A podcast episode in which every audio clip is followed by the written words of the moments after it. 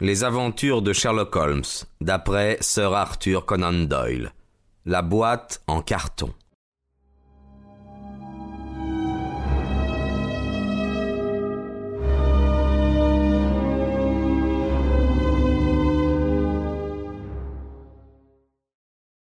Eh bien, voyez-vous, depuis ce jour, Sarah me voit une haine féroce. Et je jure que c'est une femme qui peut haïr. J'ai été stupide de tolérer qu'elle continue à vivre avec nous. Ah oui, un imbécile. Mais je n'ai rien dit à Marie pour ne pas lui faire de la peine. Les choses ont continué comme par le passé, mais au bout d'un certain temps, j'ai noté que Marie changeait. Toujours, elle avait été confiante, naïve. Voilà qu'elle devenait bizarre, soupçonneuse. Elle voulait savoir où j'avais été, ce que j'avais fait, qui m'écrivait, ce que j'avais dans mes poches et mille autres bêtises. De jour en jour, elle se faisait plus irritable, plus étrange. Nous nous disputions sans raison pour des riens. Je n'y comprenais goutte.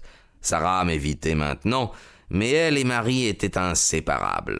Je me rends compte à présent qu'elle complotait contre moi et qu'elle envenimait le caractère de ma femme, mais j'étais tellement aveugle que je ne le supposais même pas. Puis, bien, je me suis remis à boire. Cela, je crois que je ne l'aurais pas fait si Marie était restée la même. Du coup, elle trouva un motif de reproche, et entre nous, le fossé se creusa de plus en plus. Survint alors cet Alec euh, les choses se noircirent mille fois plus. C'était pour voir Sarah qu'il commença à nous faire visite. Mais il vint bientôt pour nous tous, car c'était un homme séduisant, il se faisait des amis partout où il allait. Beau garçon, fanfaron, tiré à quatre épingles, frisé, il avait vu la moitié du monde et il savait parler de ce qu'il avait vu. Il était agréable, ça je ne le nie pas, et pour un marin il était extraordinairement poli, ce qui me donnait à penser qu'autrefois il avait dû se tenir sur la poupe et non sur la plage avant. Pendant un bon mois, il vint chez moi à sa fantaisie. Jamais je ne pensais qu'un mal quelconque pourrait naître de ses manières douces et insinuantes. Un jour tout de même, un incident me le rendit suspect. À partir de ce moment-là, je perdis mon repos pour toujours un très petit incident. J'étais arrivé à l'improviste dans le salon, et quand j'ouvris la porte, j'aperçus sur le visage de ma femme un éclat de joie. Mais quand elle vit que c'était moi, cet éclat s'évanouit, et elle se détourna toute déçue. C'en fut assez pour moi. Il n'y avait personne d'autre qu'Alec Fairbairn, dont le pas pouvait être confondu avec le mien. Si je l'avais remarqué à cet instant-là, je l'aurais tué, car j'ai toujours agi comme un fou quand je me mettais en colère. Marie vit dans mon regard la lueur du diable, et elle courut vers moi en posant sa main sur ma manche. Non, Jim, non, me dit-elle. Où est Sarah? J'ai demandé.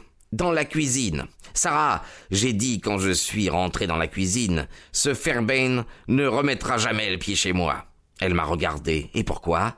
J'ai répondu parce que c'est mon ordre. Et elle a dit si mes amis ne sont pas dignes de cette maison, alors je ne suis pas digne d'elle non plus. Vous ferez ce que vous voudrez, j'ai dit, mais si ce Fairbairn se montre encore une fois ici, je vous enverrai l'une de ses oreilles en guise de souvenir. Elle a été épouvantée par l'expression de mon visage, je crois, car elle ne m'a rien répondu, et le soir même, elle quittait la maison. Ma foi, je ne sais pas si c'était pure diablerie de la part de cette drôlesse, ou si elle croyait pouvoir me tourner contre ma femme en encourageant celle-ci à se mal conduire.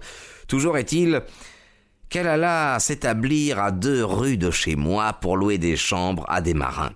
Fairbairn y descendait régulièrement, et Marie s'y rendait pour prendre le thé avec sa sœur et lui. Combien de fois y est-elle allée, ça, je l'ignore, mais je l'ai suivie une fois et quand je suis entré, Fernbern s'est enfui en sautant le mur du jardin comme le lâche qu'il était. Je jurai à ma femme que je la tuerais si je la retrouvais avec lui, et je la ramenai à la maison. Elle tremblait, elle sanglotait, elle était aussi blanche qu'une feuille de papier. Il n'y eut plus d'amour entre nous. Je pouvais me rendre compte qu'elle me détestait. Quand cette idée me poussait à boire, elle me méprisait et me haïssait encore plus. Sur ces entrefaites, Sarah comprit qu'elle ne pouvait gagner sa vie à Liverpool et elle partit pour Croydon afin d'habiter, je crois, avec sa sœur. À la maison, les choses continuèrent d'aller leur train. Et puis ce fut cette dernière semaine, et toute la misère et l'anéantissement de tout. Voici comment.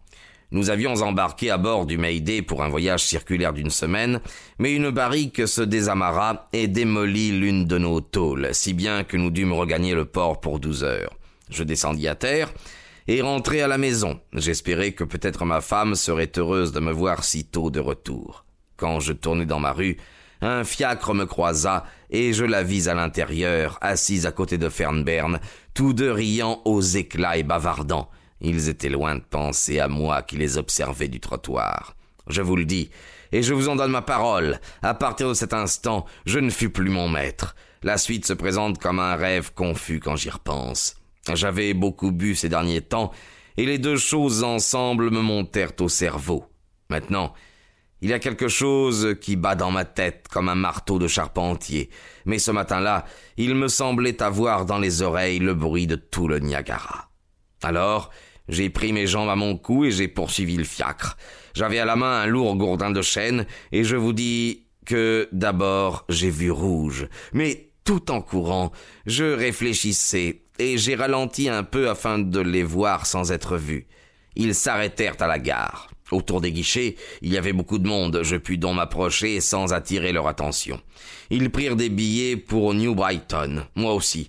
Je montai dans le troisième compartiment derrière eux. À New Brighton, ils se promenèrent le long du boulevard de la plage. Je les suivais à cent mètres.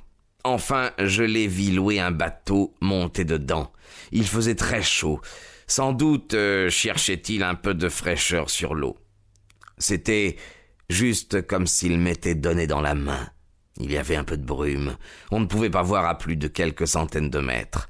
Je louai un bateau moi aussi, et je tirai sur les avirons. Je distinguais le sillage de leur embarcation, mais ils avançaient presque aussi vite que moi, et ils étaient à peu près à quinze cents mètres du rivage quand je parvins à leur hauteur. La brume nous enveloppait comme dans un rideau, et nous étions tous les trois seuls en plein milieu. Mon Dieu. Oublierai-je jamais leur visage quand ils reconnurent l'homme qui montait la barque tout près d'eux.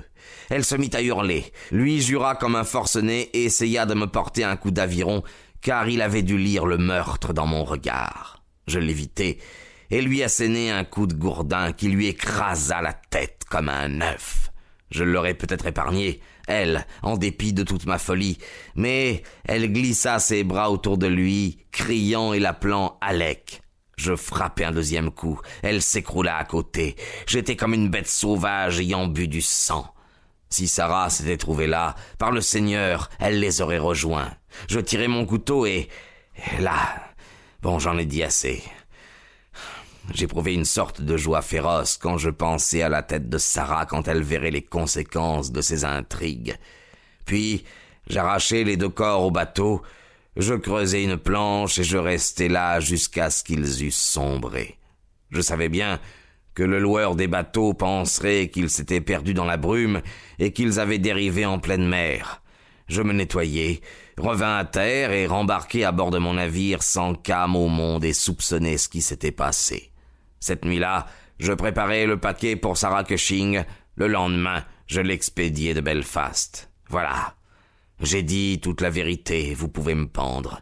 Vous pouvez faire de moi tout ce que vous voudrez, mais vous ne pourrez pas me punir comme déjà j'ai été puni. Je ne peux pas fermer les yeux sans voir ces deux visages me regarder, me regarder comme ils l'ont fait quand mon bateau a troué la brume.